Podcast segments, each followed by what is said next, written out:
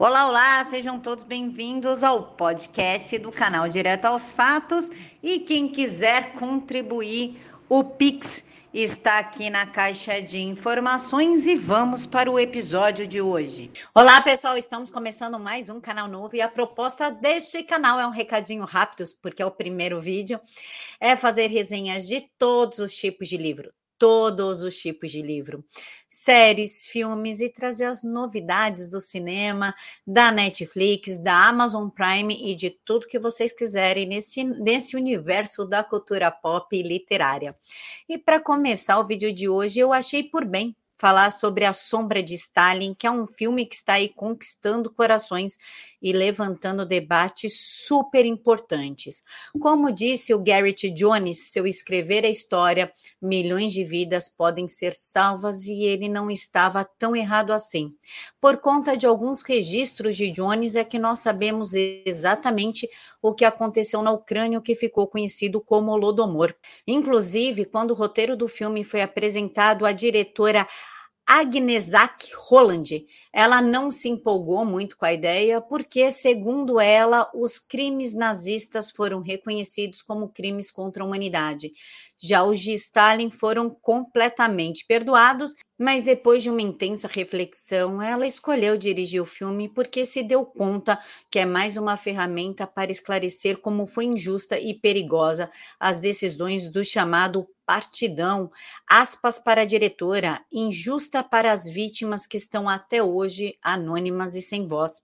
E, aspas de novo, deixar de contar essa história seria perigoso, porque não aprendemos a lição e os erros podem se repetir. E ela não está errada, porque até hoje existem governos de esquerda tentando colocar aquelas fazendas comunitárias, reformas agrárias e o comunismo no, nos países. Mas o filme também quis dar enfoque às coisas que o The New York Times fez para encobrir essa história, já que eles recebiam dinheiro do partidão através do Durante, Walter Durante, inclusive ganhador do prêmio Pulitzer. E até hoje esse prêmio nunca foi retirado dele. E Roland, ela não está errada contra os crimes do comunismo serem perdoados. Embora essa ideologia nefasta tenha matado muito mais que o nazismo, e na verdade mata até hoje, semana passada o site do Senso em Comum trouxe a seguinte notícia: que usuários que são responsáveis pela Wikipedia estão pedindo para retirar os crimes do comunismo, assassinatos em massa sobre os regimes comunistas, porque soa anticomunista. Ora, senhores, se nós podemos falar dos crimes do, do, nazismo, por que esse esforço tão grande de encobrir o que aconteceu na União Soviética, já que ceifou milhares de vidas e a quem interessa encobrir tudo isso? É uma intenção de voltar esse regime nefasto? Não sei. Inclusive, o Garrett Jones se viu entre a cruz e a espada quando descredibilizaram ao narrar tudo o que presenciou na Ucrânia. Ele presenciou, ele estava lá. O responsável pela, pelo assassinato de reputação de Garrett? O The New York Times. Em 1933, o Garrett Jones, que era um ambicioso jornalista do país de Gales, com apenas 27 anos, mostrou mais coragem do que qualquer outro jornalista na história. O Garrett ele viajou à União Soviética com a esperança de conseguir uma entrevista com quem? Com Stalin, porque ele defendia aliança com Stalin para derrubar Hitler, porque ele acreditava que Stalin operava milagres, porque ele recebia aquela quantidade de informação, desinformação, aquela propaganda maravilhosa do regime soviético.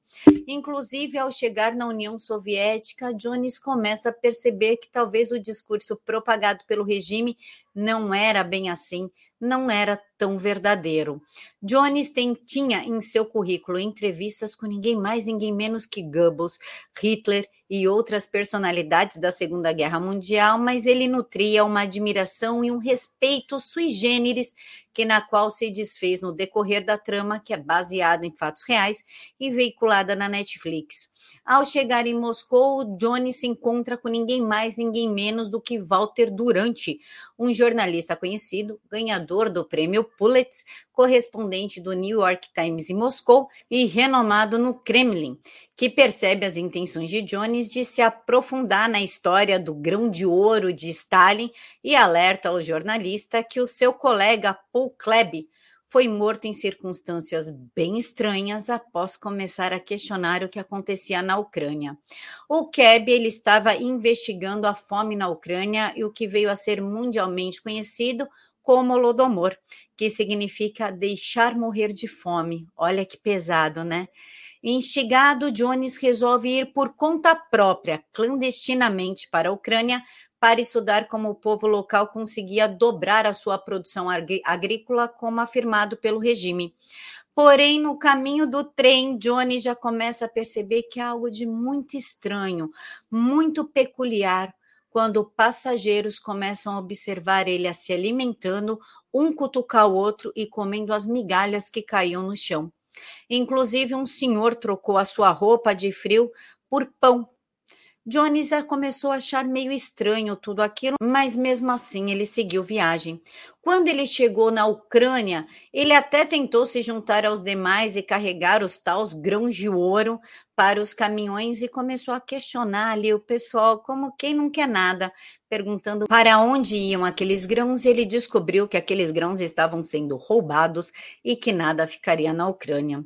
Em meio a corpos caídos, assim ó, no meio da rua, na calçada, e pessoas mortas dentro de suas próprias casas, Jones entende que ele precisa iniciar uma luta pela própria sobrevivência e terá que racionar cada grão que ele levou em sua bolsa. Ele também tenta registrar o maior número de fatos possíveis, o que se mostrará no decorrer do filme. Quando ele se dá conta da decadência que Stalin colocou a Ucrânia, ele começa a racionar cada grão de comida dele, mas infelizmente aparece um grupo de crianças com um poema um tanto quanto perturbador para distraí-lo. Aspas, Stalin sentado em seu trono tocando violino. Ele olha para baixo e franze a testa para o nosso país que doa o pão. Ó violino, feito de nós e arco de arruda, quando ele dá as ordens, nós escutamos em todo o país, e tão forte ele tocou, tão forte ele tocou, Tão forte ele tocou que arrebentou as cordas. Muitos morreram, poucos sobreviveram. A fome e o frio na nossa casa, sem nada para comer, sem lugar para dormir. E nosso vizinho enlouqueceu e comeu os próprios filhos.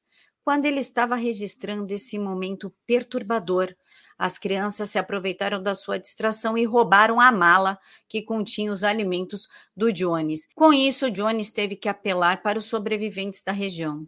E ao ser convidado para jantar com algumas crianças, ele descobre que está se alimentando da carne do irmão mais velho delas. Jones, infelizmente, teve contato com canibalismo, violência extrema, censura absoluta para que ninguém soubesse o que de fato acontecia no país falido pelo socialismo. Duas cenas que me causaram um desconforto muito grande foi uma, uma mãe acaba morrendo com seu bebê no colo enquanto caminhava pelas ruas e passa um carro cheio de corpos pega o corpo da mãe, coloca a criança, claro, estava em pânico, e eles pegam a criança como se a criança não fosse nada e joga em cima do corpo da mãe.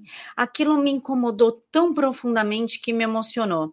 E a outra cena, na verdade, me revoltou, que é quando o Johnny se junta a um grupo de pessoas que está chegando um caminhão para dar algum tipo de alimento e ele questiona uma mulher do lado o que estava ocorrendo naquele momento.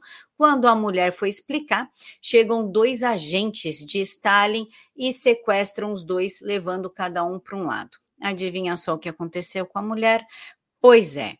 Então o Jones ele acaba localizado pelo regime e é levado de volta em Moscou. Em pronunciamento no Kremlin, o responsável diz que o governo soviético prendeu seis cidadãos britânicos e entre eles está o Jones. A alegação do regime é que eles estavam reunindo informações acerca das fábricas e repassando para a Inglaterra o que era mentira. Mas é lógico que é mentira. Já viram? Comunista falou a verdade? Lógico que não.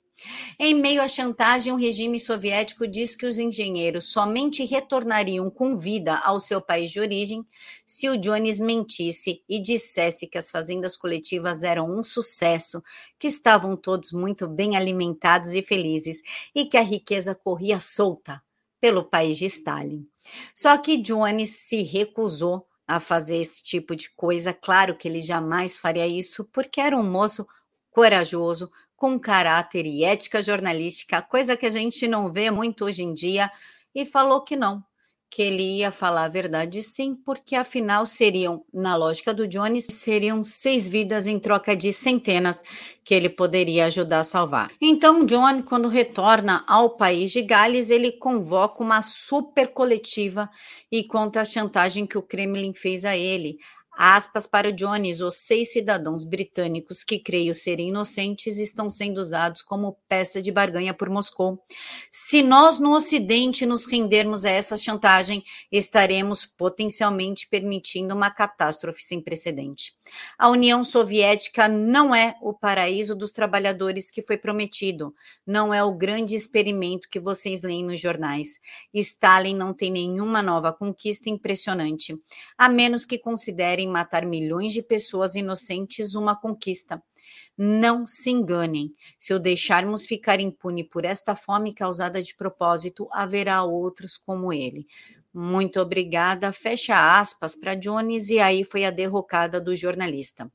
Porque o Durante, ainda em Moscou, obrigou a sua secretária e amiga pessoal de Jones, Ada Brooks a escrever uma carta descredibilizando e colocando em xeque a história contada por Jones.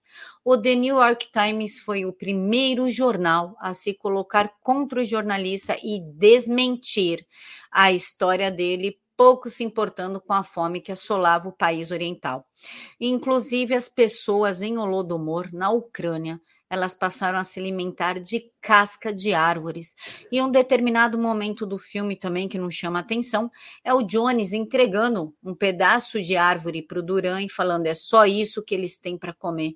Você vai permitir isso?